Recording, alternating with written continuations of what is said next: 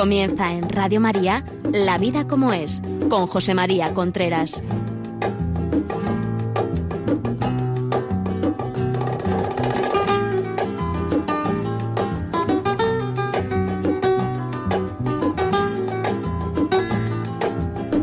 Hola amigos, buenos días. Aquí estamos nuevamente en La Vida como es. Ya saben que en este programa hablamos todas las semanas de todo lo referente a la familia. Hablamos de relaciones de pareja, educación de los hijos, sexualidad, eh, noviazgo, etcétera, etcétera, etcétera.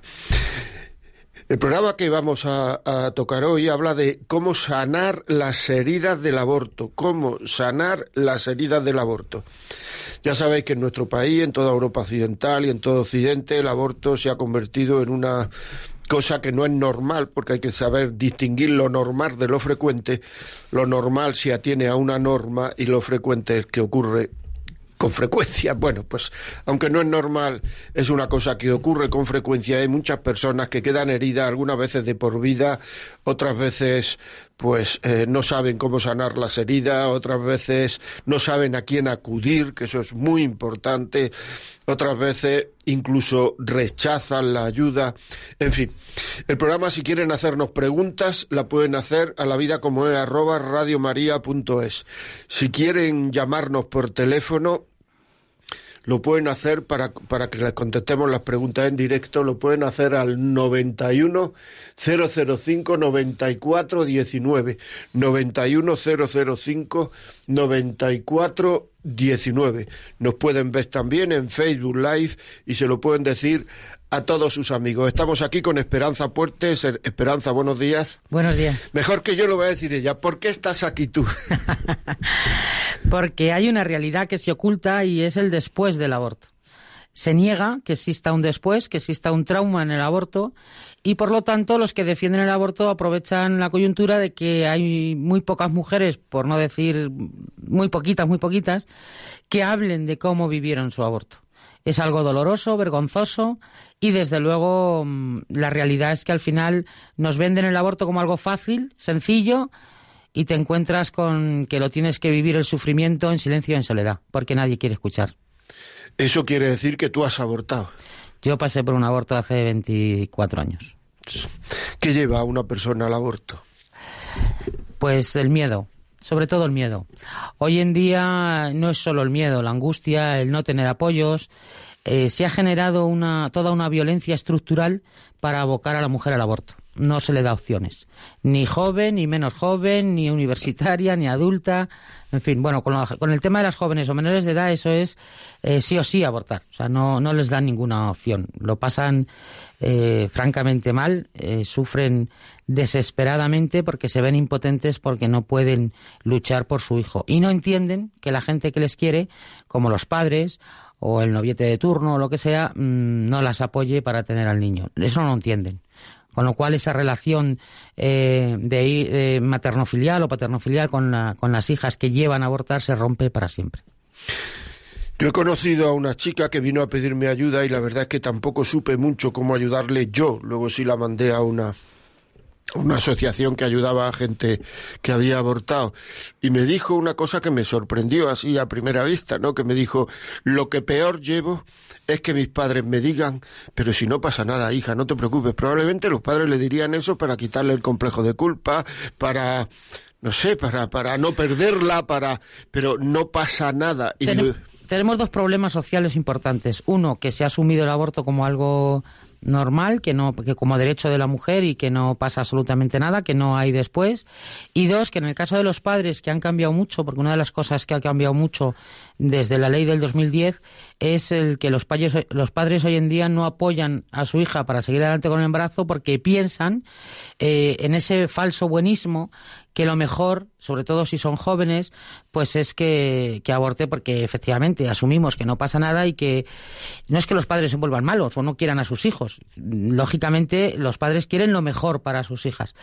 Pero hay tal confusión, tantas mentiras y desde luego no hay ninguna información sobre el después que al final, bueno, pues se llevan la sorpresa. Una de las cosas con las que no cuentan los padres de adolescentes cuando la llevan a abortar es que mmm, la conducta de esa niña va a cambiar y, y va a cambiar para mal Con lo cual, hoy en día, en las instituciones que se dedican a ayudar a las mujeres a seguir adelante con el embarazo, eh, nos estamos encontrando mujeres entre los 25 y los 35 años que las llevaron a abortar con 14, con 16, con 18, con problemas psiquiátricos sin retorno. Esto está, esto es bastante serio y bastante grave. Donde ya las familias están de ellas hasta el moño, no las quieren y las administraciones públicas no tienen ningún tipo de ayuda para ellas. Se encuentran a los 25, 30, 35 embarazadas eh, con bastantes problemas psiquiátricos, en algunos casos, como digo, sin retorno y que no hay no hay instituciones ¿qué debería qué debería decir un padre cuando llega una hija y, pues eso con 15 16 17 18 años y dice papá estoy embarazada qué debería decir pues mira hija mm, bueno pues has cometido un error que es el de tener relaciones sexuales sin estar preparada, pero aquí están tus padres para apoyarte y seguir adelante con la vida, porque la vida al final se abre camino. Uno de los miedos que has dicho que tiene una persona cuando, cuando se encuentra embarazada inesperadamente y es muy joven, etcétera, ¿es miedo al rechazo paterno? Miedo, no, miedo a la incertidumbre de no poder salir adelante. Y además es algo que les recalcan mucho, especialmente a las jóvenes. Eh, no tienes recursos, tú no vas a poder sacarlo adelante, lo mejor que, tienes, que puedes hacer es abortar y ya tendrás tiempo de tener otro hijo. O sea, mm, el, miedo de las jóvenes en este caso eh, es esa incertidumbre de, de futuro, de no poder, de que mi hijo va a sufrir, de que mi hijo va a pasar fatigas, de que no le voy a poder dar todo lo que necesita, esos miedos son muy potentes y si no encuentran el apoyo necesario en la familia, en instituciones, en el Estado, eh, se ven abocadas al aborto como corderos al matadero porque luego además nadie les da ninguna información. Has dicho familia, instituciones, Estado, pero no has mencionado a la persona que la dejó embarazada. A ver, una de las cosas que se le olvida a las mujeres hoy en día, y esto ya voy por las mujeres adultas, es que los hombres escuchan los mismos mensajes que, las mujeres. Es decir, los hombres llevan los mismos años escuchando, no es nada, es mi cuerpo, hago lo que me da la gana, tú no tienes nada que decir. Por lo tanto, la mujer se sorprende y se sigue sorprendiendo cuando un hombre la embaraza y le dice, no, no, mira, a mí no me compliques la vida, no además aborta, que es que no pasa nada. ¿Cómo que quieres tener un hijo? Tú me quieres a mí, o sea, el hombre además se siente atacado cuando una mujer le dice que quiere seguir adelante con el embarazo. Pero eso es lógico, porque para el hombre ahora mismo abortar no es nada, como encima él no lo ha llevado nunca ni tiene esa experiencia, y lo, el planteamiento social es no pasa absolutamente nada, te quitas un problema de encima y ya tendrás tiempo, pero sobre todo el no pasa nada, que es la gran mentira. Porque sí pasa para la mujer y además para el hombre también. ¿Qué pasa para el hombre? Para el hombre, lo, primera, lo primero, aun siendo el, el, que empuje a la mujer a abortar, o el que la obliga a abortar, o el que la presione a abortar, ya, te, ya no te digo si no quiere que la mujer aborte, pero aun siendo en el caso contrario, eh, al hombre le cambia la concepción que tiene de la mujer. En el momento que la mujer eh, aborta, eh, para el hombre ya la mujer es despreciable porque ha sido capaz de participar en la muerte de su hijo. aunque él la anime. Aunque sea él el que la, el que la anime, sí. Y al final ese hombre va a sufrir el posaborto de una manera un poco diferente a la mujer, pero lo va a sufrir. El dolor por la pérdida del hijo lo vamos a sufrir igual los unos que los otros. Es verdad que el hombre en su, eh, en su existencia vital es más práctico que la mujer, no es tan emocional. Y cuando no puede con algo, lo aparca y tira para adelante. Pero eso no significa que en su vida cotidiana el posaborto aborto no le afecte. Le va a cambiar la forma, al igual que en la mujer, de relacionarse con, con las parejas o con, la, o sea, con las mujeres en este caso hablando del hombre, pero que en la mujer ocurre lo mismo, le va a cambiar la forma de relacionarse con la familia, con el entorno eh, social, o sea, su forma de relacionarse va a cambiar. ¿Y cómo se le va a complicar. ¿En qué, en qué cambia? ¿En qué Pues mira, en el momento que para la mujer, para el hombre la mujer es despreciable porque ha sido capaz de participar en la muerte de su hijo, mmm, bueno, pues tratará a la mujer mal. O sea, eh, yo, vamos, el, la violencia que hay entre hombres y mujeres hoy en día tiene mucho que ver con el, con, el aborto con esta legislación del aborto que tenemos desde 1985. La, ya la nueva del 2010 ya ni te cuento la violencia que ha generado. Porque el aborto genera mucha violencia en el corazón de la mujer. Contra ella misma, contra el hombre y contra su entorno. Con lo cual, al final, la mujer mm, no solo necesita una violencia física, o sea, no solo se vuelve violenta físicamente, sino que se, mm, la violencia verbal puede ser muy dura. Yo me acuerdo de un matrimonio que nos llamó él, eh, y un señor de dos metros, una señora de 1,50, que, bueno, de hecho no lo enseñó, que le arañaba, ella a él. Claro, él no se defendía, lógicamente, porque este señor con que le hubiera dado un poquito, pero claro, él no lo entendía y es que habían abortado. Entonces ella, su, su manera de defenderse era atacarle él porque no solo no la había apoyado, sino que además de alguna manera la había empujado a abortar. Entonces su violencia, mm, o sea, era, ella no se dejaba que le tocara, no dejaba, mm, bueno, se convirtió en una, en una gata rabiosa. Por Cuando una así. pareja aborta, la mayoría de las veces, o no, que no lo sé, la siguen juntos o esa pareja se separa. La- en el más del 80% de los casos se separan. Bastantes más. Y los que sobreviven hacen eso, sobrevivir. Son parejas que sobreviven. No son parejas que viven. Se ha perdido la confianza, el respeto, la, la pregunto, ¿qué se pierde? El respeto, A la, ver, la se pierde todo, el respeto, eh, sobre todo se pierde el amor.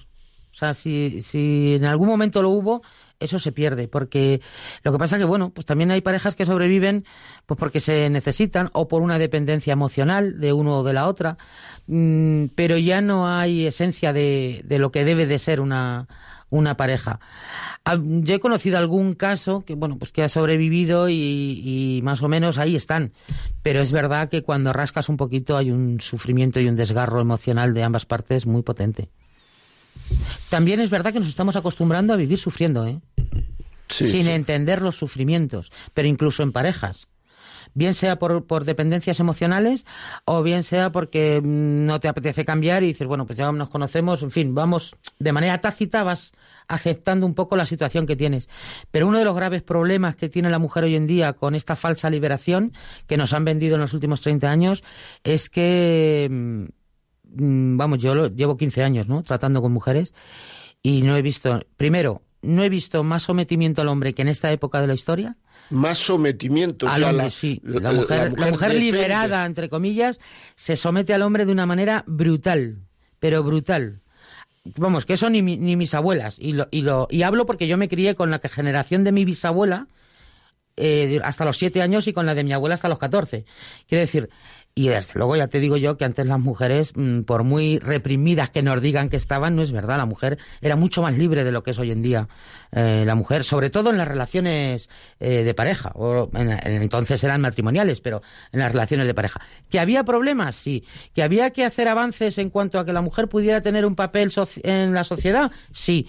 Pero hemos pasado de un extremo al otro de una manera mm, tan brutal y tan desgarradora que yo lo que veo son mujeres que se están acostumbrando a, a vivir sufriendo y a asumir ese sufrimiento porque viene así la vida. Y a mí me entristece muchísimo. Pero muchísimo porque Hay posibilidad de curar heridas. hay posibilidad de curar heridas. Eh, Dios sana todo. Y para quien no tiene a Dios, eh, la realidad es que necesita ayuda, por lo menos psicológica, que le ayude a curar el trauma y sobre todo el duelo. El gran problema de las mujeres que abortamos es que para nosotras el duelo es muy complejo por dos razones importantes. Unas, porque hay que personalizar al bebé puesto que no lo hemos visto, o sea, sabemos que ha existido. Y dos, porque para la sociedad estos hijos eh, no existen. Por lo tanto, nosotras nadie nos da el pésame, nadie nos eh, acompaña en el dolor, eh, nadie nos comprende, nadie quiere escuchar sobre el sufrimiento cuando lloras por los rincones. De hecho, lo que se le dice a una mujer cuando llora por los rincones es, bueno, olvídalo, si eso ya pasó, no te preocupes, si eso no era nada. O todo lo contrario, la carga de la culpa. ¿Tú no decidiste abortar? Pues chica, asume y a correr. ¿Le pone uno cara al niño que ha abortado?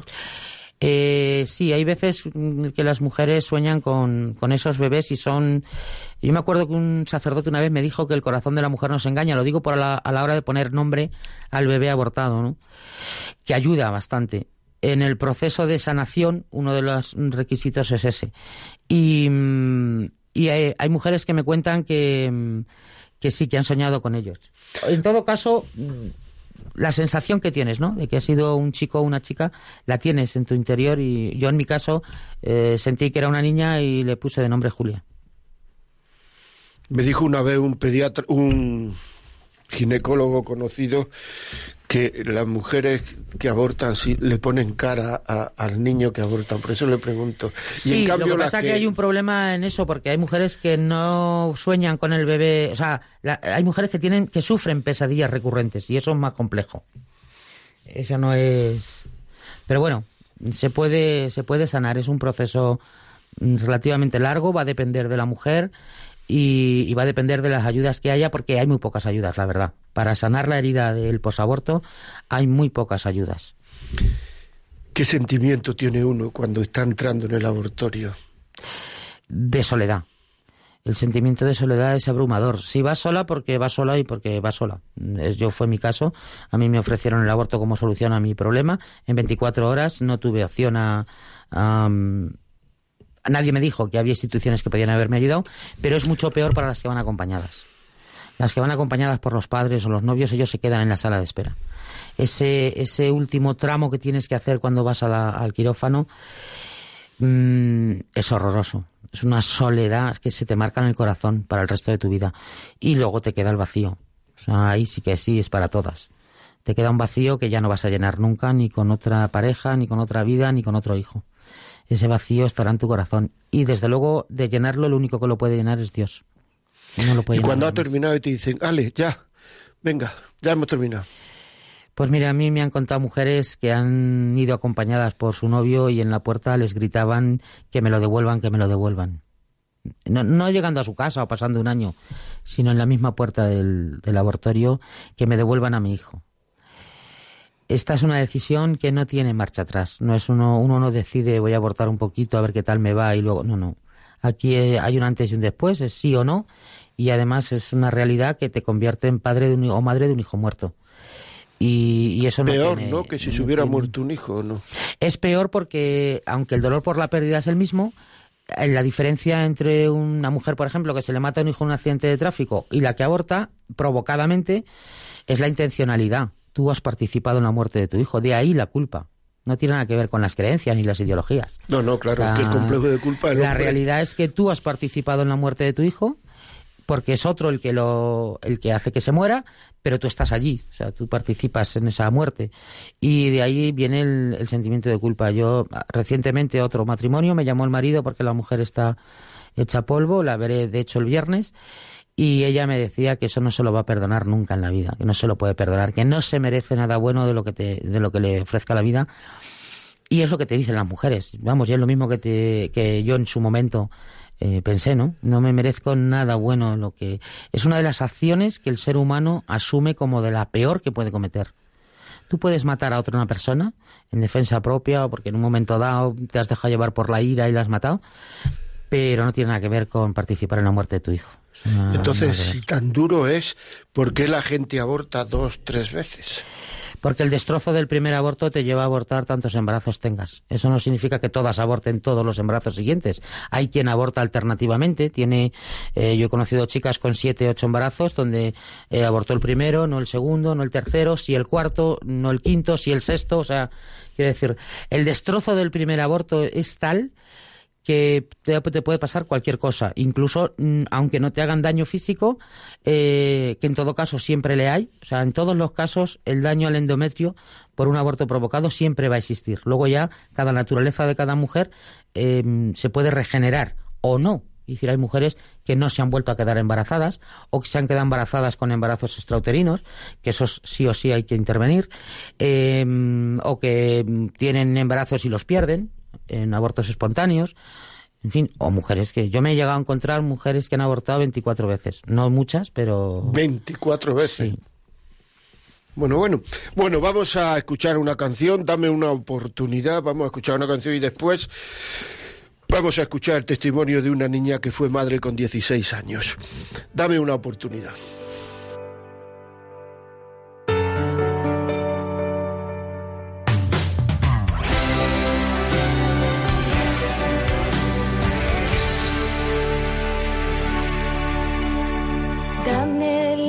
Oportunidad de soñar, de escribir y de cantar.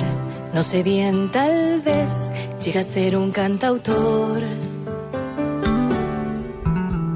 Siénteme, siento ganas de volar, de escalar y llegar al cielo azul. No sé bien, tal vez llega a ser un aviador déjame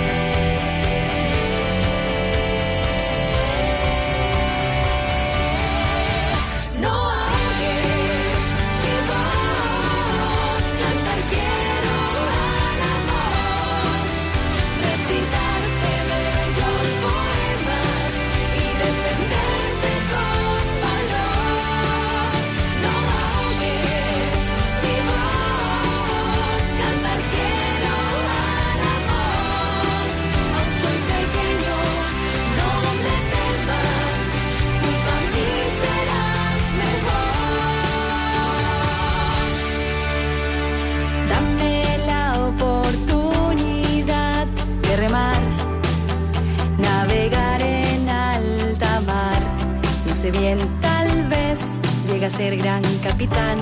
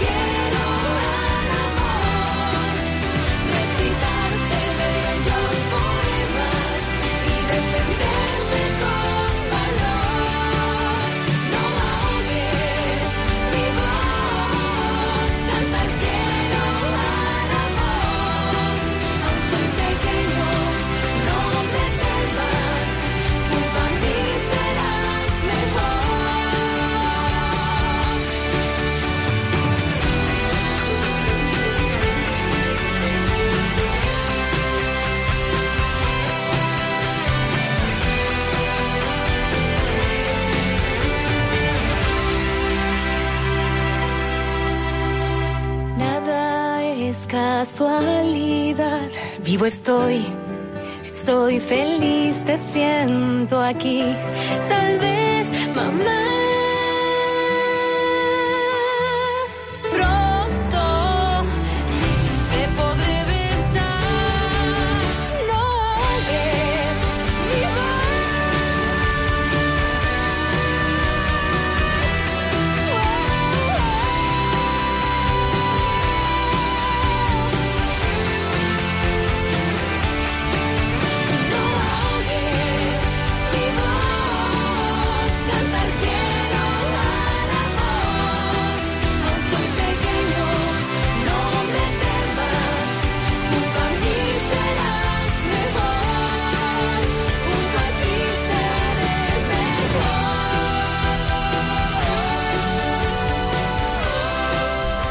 Continuamos aquí en La Vida como es bonita canción, dame una oportunidad, eso es lo que pide mucha gente, muchas mujeres, una oportunidad, dame una oportunidad.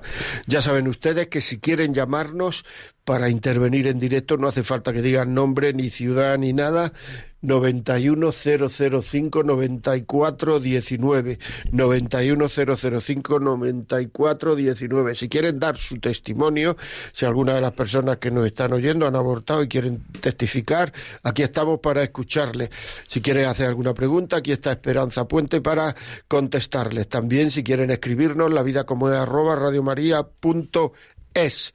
Y también pueden vernos en Facebook Live, Facebook Live. Nos pueden ver en directo y saludo a todo el mundo. Bueno, pues ahora vamos a escuchar un, testimonio, son, pocos minutos, tres o cuatro minutos, de Marta que fue Marta Páramo, que fue madre con 16 años. A ver qué nos cuenta.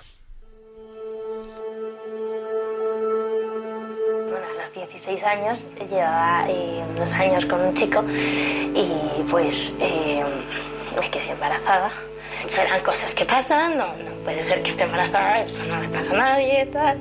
Hasta los dos meses no lo supieron mis padres, lo sabía yo y el chico con el que estaba. Primero se lo conté a mi madre y bueno, al principio pues no diciendo de todo, pero, pero la verdad es que eh, muy bien, o sea, me apoyó muchísimo. Mi padre, cuando se lo conté, al principio, o sea, se lo conté, salió de la habitación sin decir absolutamente nada y, mm, y luego ya después de un buen rato me dijo que dejase de llorar, que no se lloraba por estas cosas y que, y que nada, y que tenía que asumir las consecuencias de lo que había hecho.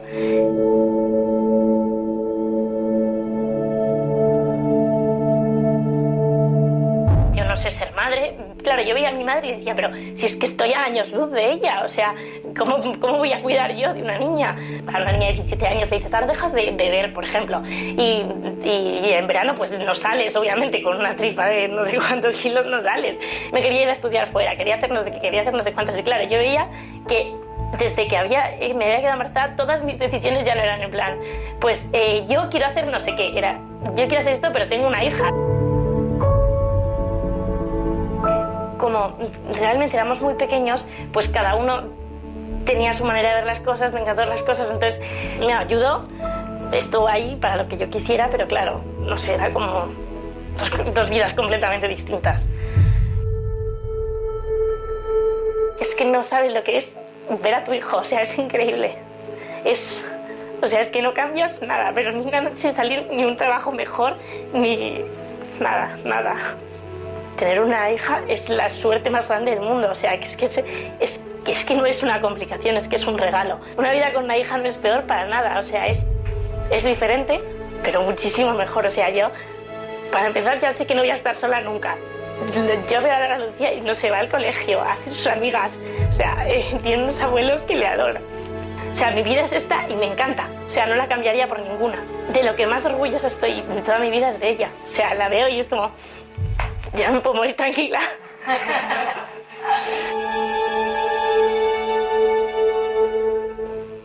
Eso, en el momento en que tomas una decisión y eres, eres valiente, es que te das cuenta que la vida te lo recompensa, ¿no? Hay un dicho que es un niño viene siempre con un pan debajo del brazo.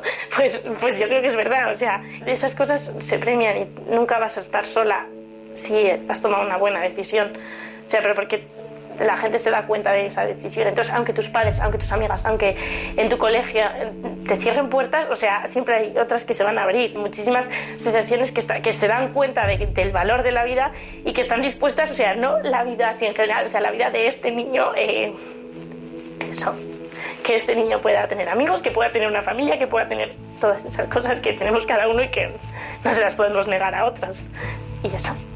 Me da agobio hablar a las madres de mm, a, niñas de 17 años que igual están más solas que yo y decirle, venga, tía, y igual me dicen, vamos a ver, es que a ti tus padres te apoyaban, no vamos a ver, es que tal, pero es que, o sea, no es solamente eso, la decisión de abortar, yo sé lo que viene después, entonces por eso, pensado, vale, o sea, igual no estoy en la misma situación que tú, pero la de después, o sea, lo que es tener un hijo lo sé, y entonces eso te lo puedo contar, ¿sabes?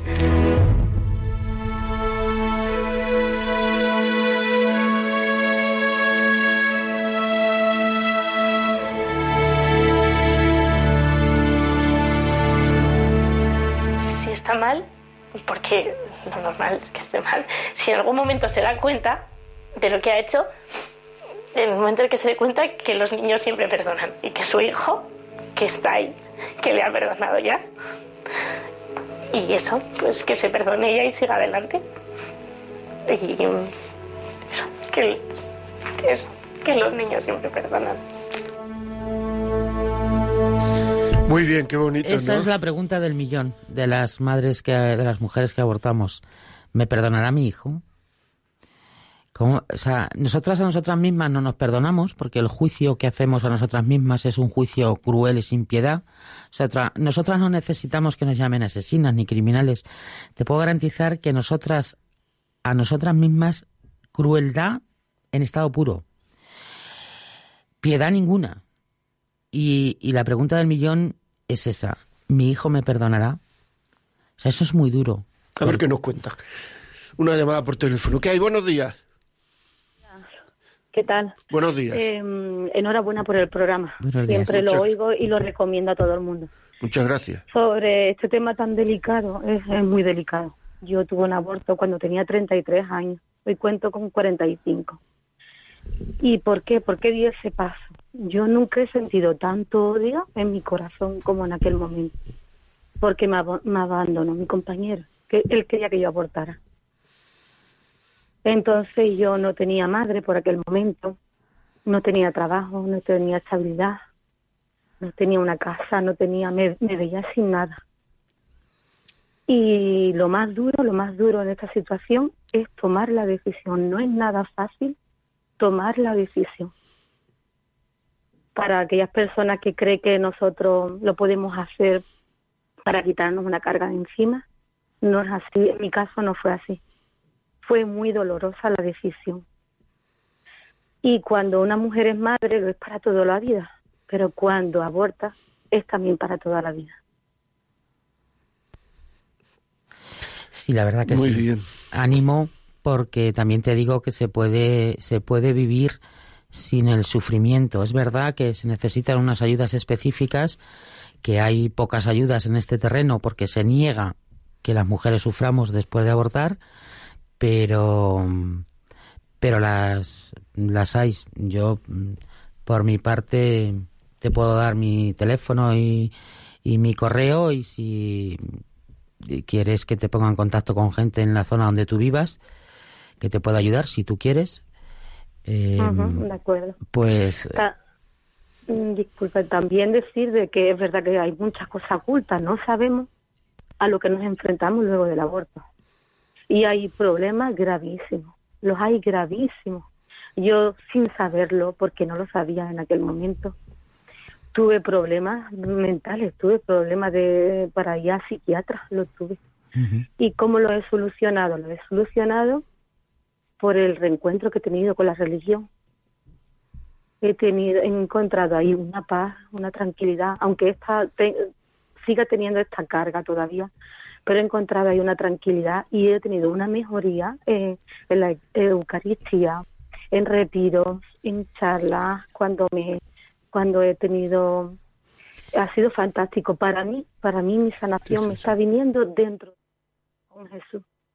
Y a las madres que tengan en mente abortar, yo no soy nadie para decirles lo que tiene que hacer nadie, pero que sean consecuentes con lo que vayan a hacer, que no es ninguna tontería, porque realmente viene luego las consecuencias.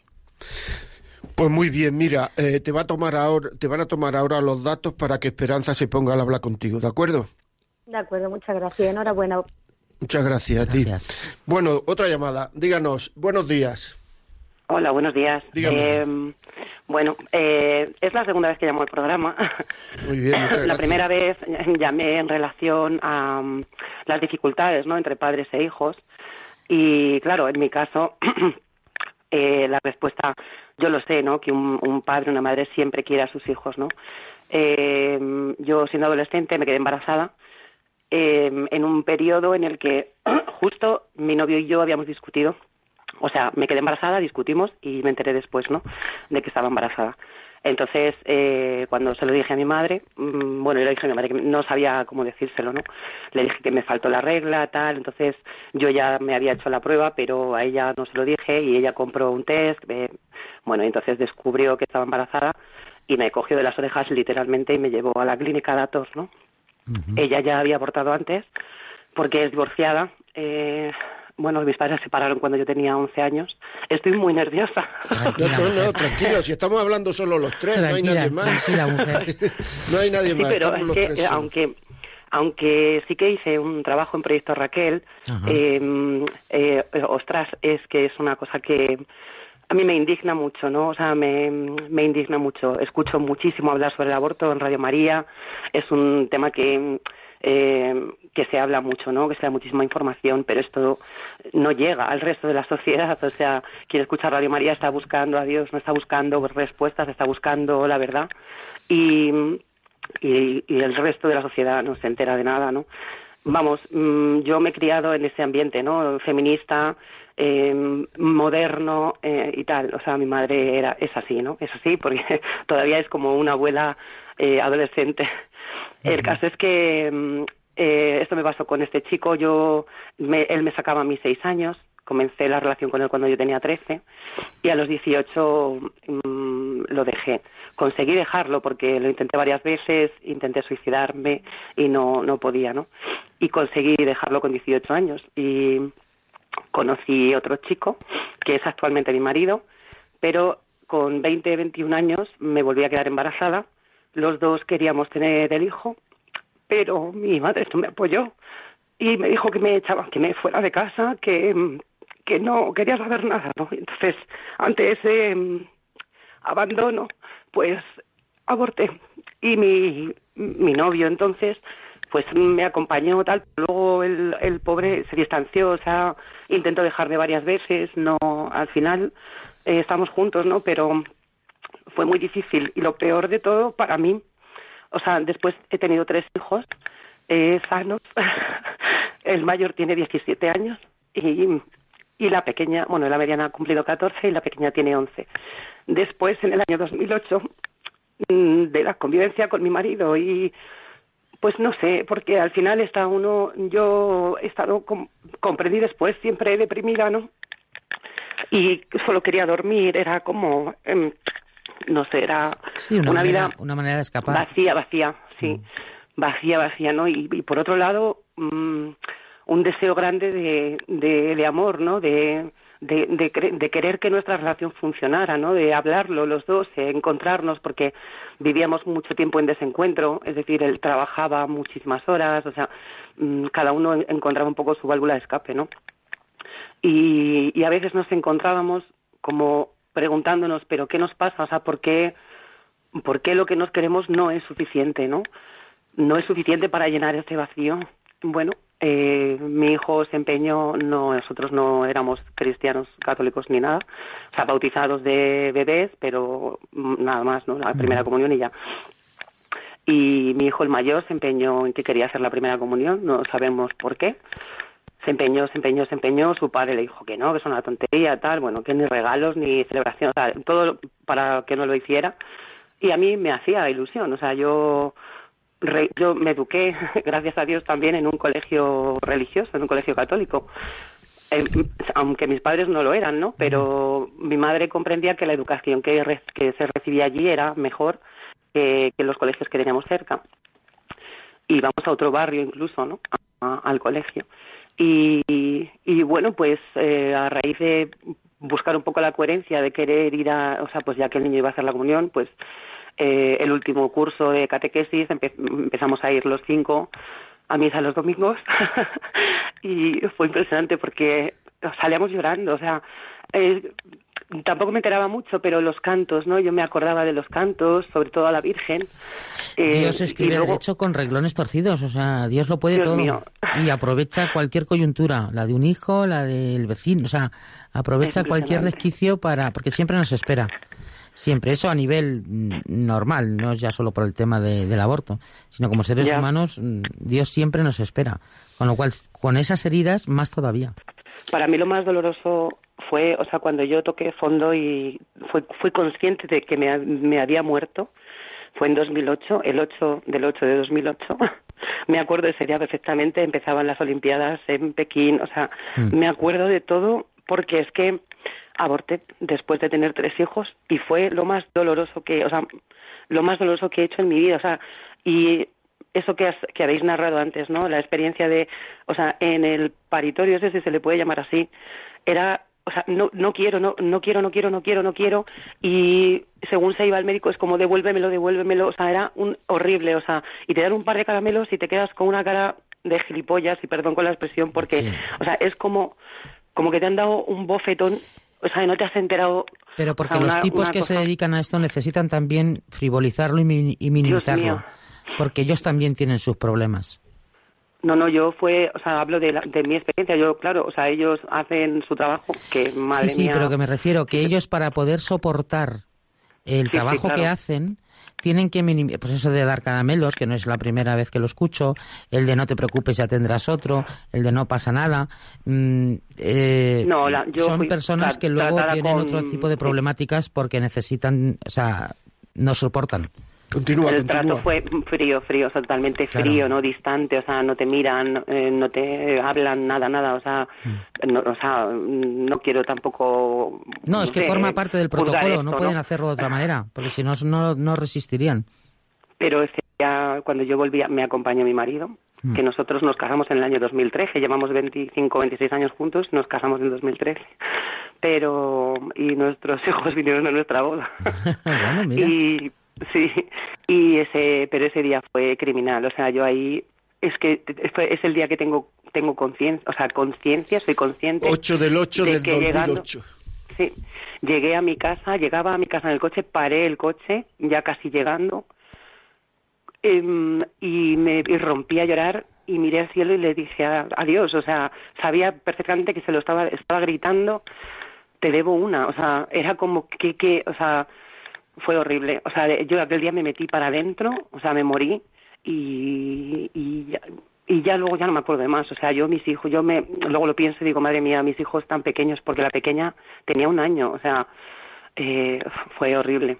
La decisión por la que además fui muy brutal, o sea, muy cruel, fui muy bestia porque lo hice por venganza. O sea, yo estaba tan dolida en la relación que teníamos. Tan, tan, tan dolida. Ya cuando me quedé embarazada de la tercera, mi marido me preguntó, ¿qué hacemos? ¿no? Y aquella pregunta se me quedó clavada en el corazón, ¿no? Y, yo, claro, dije, pues, ¿qué vamos a hacer? Pues, pues eh, tirar para adelante, ¿no? Pero el, el, el último fue brutal, por sobre todo porque yo lo hice como diciendo, yo ahora ya sé lo que tengo que hacer. O sea, fue como una decisión madura eh, de lo que había aprendido, de la, de, de la cultura, ¿no? Del, de la muerte que yo había aprendido. Y, y entonces fue una, no se lo conté a nadie, o sea, solamente lo sabía mi marido y fuimos los dos y, y, ya no, o sea, aquello fue horrible, horrible, Hoy en día tenéis un matrimonio, estáis con vuestros hijos, estáis mejor, sí, habéis superado etapas. Bueno, tenemos, a ver, el matrimonio es eh, ambos mmm, nos convertimos Ajá. Y es mmm, bastante en sacrificio, ¿eh? O sea, eh, eh, quiero decir que yo sé, yo noto, ¿no? Que hay mmm, heridas que, que, mi marido no quiere reconocer, no puede reconocer, ¿no? Pero eh, bueno, él está, él está y está y y bueno y veo que hace un trabajo no también de, de mejorar de crecer como persona de crecer de madurar de crecer espiritualmente también. O sea todo no es como va todo unido pero él lleva un ritmo diferente. Yo cuando hice el proyecto Raquel lo hice sola. Eh, aquel día bueno cuando yo fui a hablar con mi madre claro porque cuando yo descubrí lo que me pasaba fui a hablar con mi madre mi madre aquel día dice que se le rompió algo por dentro y desde entonces está yendo al psiquiatra. Y... Pues yo te animo a, a que sigas en, en Si esa... quieres hablar con Esperanza más detenidamente, eh, te doy su teléfono 654-583273. Eh, me dicen que te lo dan luego, por tanto, Vale. y te dan el correo electrónico también y tal, y la puedes llamar cuando, cuando quieras, me está diciendo las 24 horas. Muchísimas Vale. gracias, ha sido un gran testimonio, Muy sinceramente. Muy Gracias. inspirador y muy, lo que pasa es que tenemos muy poco tiempo y tenemos muchas llamadas. Sí, yo lo entiendo, es que además es muy largo porque son muchas cosas. No, no, pero que ha sido muy buen testimonio. Eh, Muchas gracias continuamos, por tu muchas valentía. gracias. Continuamos. Nada. Buenos días. Hola, buenos Mire, días. yo soy- Sí, yo tú, so- tú. Hola, buenos días. Buenos días. Yo soy María y llamo desde Barcelona. ¿Qué hay? Buenos días. A ver, lo mío, bueno, pues encantada de, de que usted está dirigiendo este programa que puede ser que a muchas personas les ayude mucho en sus decisiones, porque es importante que, que igual que, por ejemplo, personas, que hay asociaciones que defienden a los animales, pues yo desde luego el derecho de los niños que no tienen voz a que se les cuide y se les proteja también, porque claro, son hijos de Dios y también tienen derecho a vivir. Bueno, eh, mi, lo mío no es un aborto, sino que fue, yo estaba embarazada, tenía dos eh, hijos ya, uno de nació en el 73 y la niña en el 75. Este iba a nacer en el año 83. El año 83 era un niño, yo estaba embarazada, tenía ya la criatura cinco meses y pico y el médico que me llevaba, pues el ginecólogo tuvo un accidente. Entonces, en vez de visitarme el accidente, el perdón, el, el médico que me trataba me empezó a tratar un ayudante y el ayudante me decía que fuese cada semana y entonces yo ahora se lo comento a mi hija eh, que tiene dos niñas, o sea, que tiene dos niñas de, de 10 y de, de 7 años y me está diciendo que por qué me toqueteaba si solamente en, ese, en esa época, con cinco, con cinco meses, los ginecólogos simplemente tienen que escuchar al niño, al corazón y ver cómo está, pero sin, sin toquetearte por abajo. Bueno, la cuestión es que este ayudante me mandaba que fuese cada semana y entonces empecé a perder líquido amniótico. Eran cinco meses, estuve yendo hasta los cinco meses y medio, entonces a los cinco meses y medio ya me hicieron una, una analítica, parece ser que había problemas y todo esto. Yo podría haber ido, a, por ejemplo, ahora pensándolo y diciendo, pues fíjate, podría haber ido a la clínica de Zeus, que es una clínica que se encargaba de, de, de hacer pues todo lo posible porque los niños eh, tuviesen o las madres tenían algún problema o lo que fuese, intentar que llegaran a su término el embarazo, embarazo haciendo reposo o cualquier cosa. La preocupación mía era que tenía aquellos dos y que también los tenía que llevar al colegio, a hacer la comida, a venir a casa, tenía un problema grandísimo y necesitaba una ayuda a alguien, alguien que me echara una mano. Bueno, la cuestión que empecé a perder líquido amniótico, me ingresan en una clínica y me dicen, oye, mira, es que esta clínica no le corresponde a usted, le vamos a llevar a otro hospital. Y en el otro hospital, pues yo vi que, que había muy poco, mm, vaya, que, que no había un servicio como, como yo pensaba que habría. La cuestión es que cogí, me fui a la clínica que tenía por mi seguro y en esa clínica tuve la esperanza de que me atendieran, pero vino la, la enfermera y en vez de llamar al médico que viniera a asistirme, porque luego a las eh, a las dos o por ahí empecé a como si tuviera eh, mm, el, de, de, contracciones y todo esto, en vez de ayudarme y todo eso, porque parece ser que el niño sí por la el tamaño que tenía y el peso que podría haberse salvado o poniéndolo en una incubadora. Pues vino y dice que había llamado al médico y me había dicho que me pusiera una inyección para paralizarme todo. Entonces el, la criatura estaba, pues eso, que, que estaba a medio salir y se quedó ahí, pues hasta el día siguiente no me atendieron, hasta el día siguiente por la tarde, si esto era por la mañana, bueno, a la madrugada hasta el día siguiente por la tarde no viene el médico y me dice, oye, hay que ingresarla porque tal y porque cual. Bueno, la cuestión que me puso una cantidad enorme de anestesia, me llevó, yo no me enteré de, que nacía el niño, dice, luego oí así como diciendo, no ha preguntado, no ha preguntado. Cuando me, yo me desperté, dice, no, es que tenía un encefalograma plano y no se ha podido hacer nada por él. Y se lo enseñaron a mi marido, dice, era bastante grande y digo, ¿y dónde está? Y pregunté por él, que dónde estaba, pues para verlo, para tal, y decía, no, dice, es que ahora resulta que ha habido un señor que ha muerto, no sé qué, y lo han puesto en la caja con ese señor. O sea que, que yo no pude ver al niño, me despidieron, bueno, me dijeron que me podía estar dos o tres días porque tenía las piernas muy inflamadas, no sé si era debido a la anestesia o a lo que fuese, y me dieron la oportunidad de quedarme allí dos o tres días. Yo estaba con un remordimiento terrible porque decía que me han hecho porque podían haberme cogido, que estaba al lado estaba la maternidad ahí en el Valle de Verón y estaba en la clínica, era de una clínica de Alfos de aquí en Barcelona. ¿Pero por qué tenía usted resentimientos?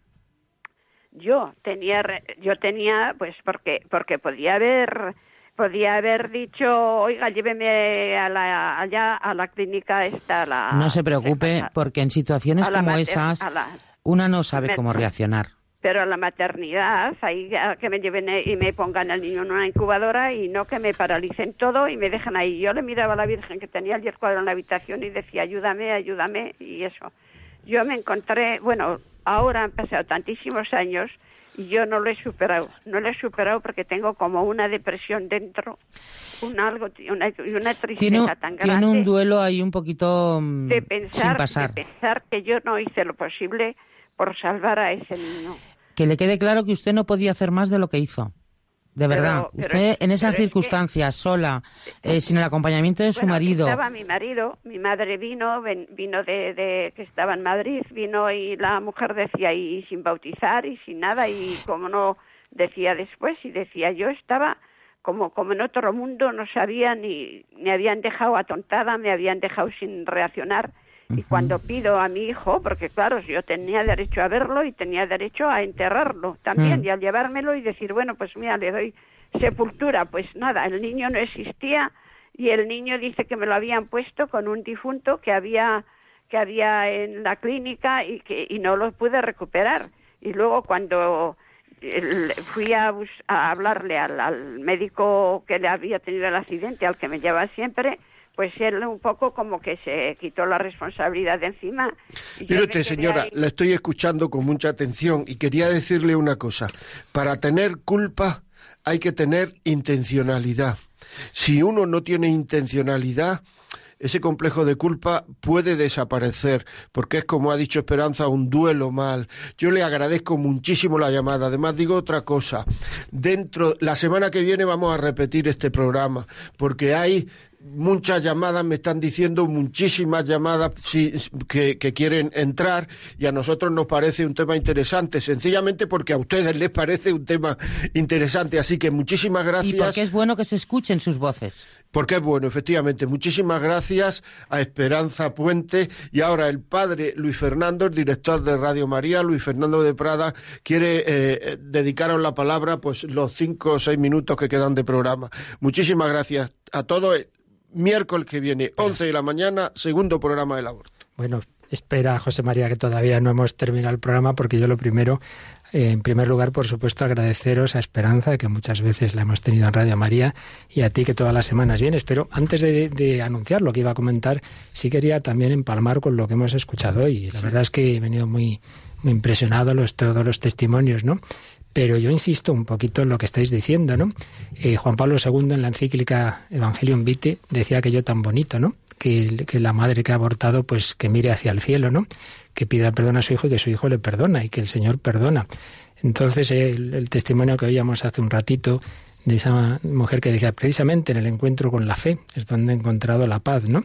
Sin quitar ni mucho menos, porque todo es necesario, ¿no? La ayuda médica, psicológica, psiquiátrica, cuando, cuando es preciso, pero qué duda cabe que el encuentro con, con el abrazo de la misericordia, ¿no? De nuestro Señor es lo más grande, lo más sanante, lo que cura más las heridas del corazón. Por eso yo diría a esta última persona también que llamaba que no hay que dar más vueltas. El pasado a la misericordia, el futuro a la confianza, el presente al amor. Esto es confiar de Dios, estar dando vueltas. Ahí hice, no hice, no sé. Se acabó. Dios ha perdonado, Dios perdona y olvida cualquier pecado, por grave que sea, también este, sin saber por otro lado, en efecto, como decís, qué responsabilidad ha habido, porque son circunstancias y Esperanza pues nos lo ha dicho también, que madre mía, que quién sabe sabe la responsabilidad subjetiva de esa adolescente obligada por su madre, solo Dios lo sabe, no hay que darle vueltas, mucha confianza.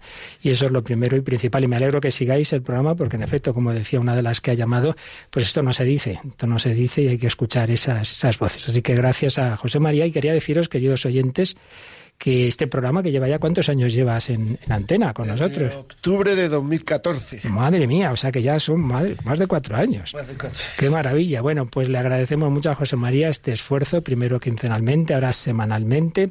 Y quería deciros que estos programas, en efecto, ya lo veis, son muy valorados. Y hemos hecho una primera recopilación, una selección de, programas eh, orientados sobre todo al tema de pareja. Luego haremos otra ya sobre educación, de los hijos, etcétera. Bueno, pues que lo sepáis. Hoy que estamos en este día de campaña mensual de Radio María, pidiendo la ayuda de todos, pidiendo oraciones, pidiendo eh, nuevos voluntarios, pidiendo donativos, también os anunciamos que acabamos de sacar este disco, que podéis ahora solicitarlo en ese otro número de teléfono, en el 91 822 8010. Y bueno, vamos a escuchar eh, la cuña en la que anunciamos este disco que acabamos de preparar.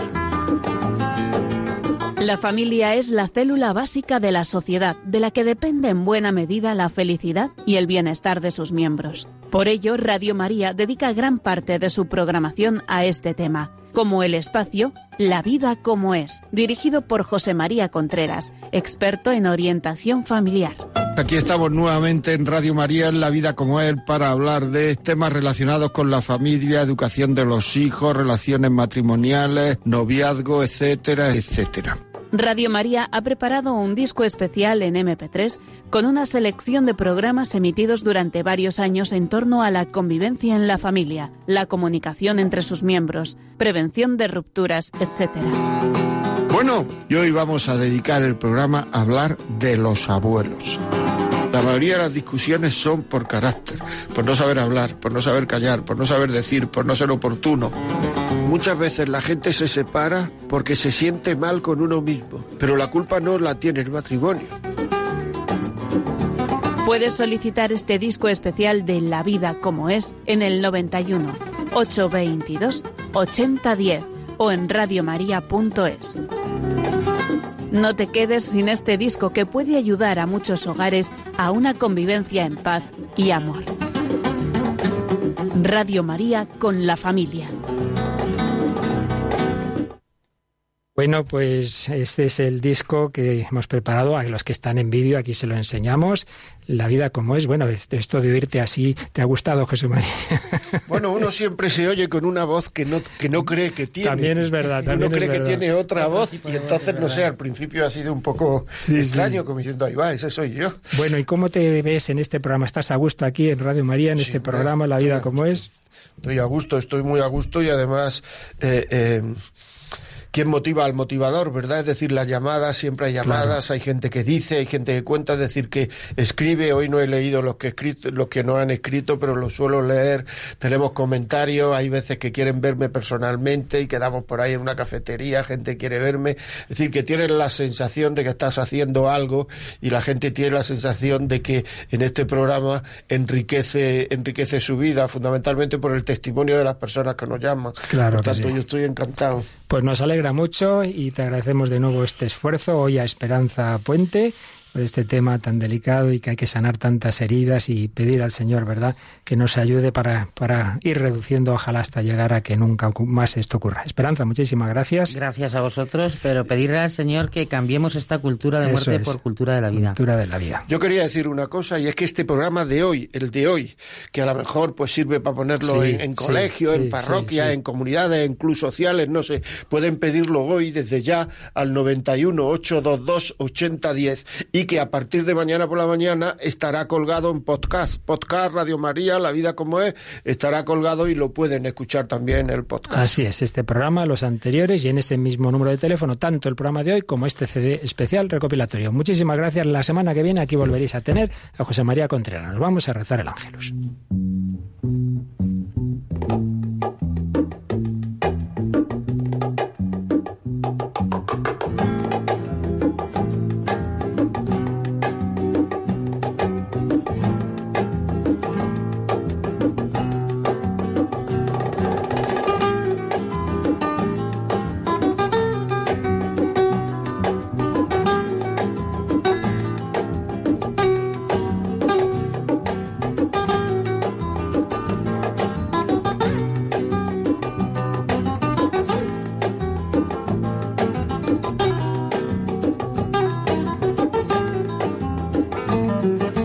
Y así finaliza en Radio María La Vida como es, un programa dirigido por José María Contreras.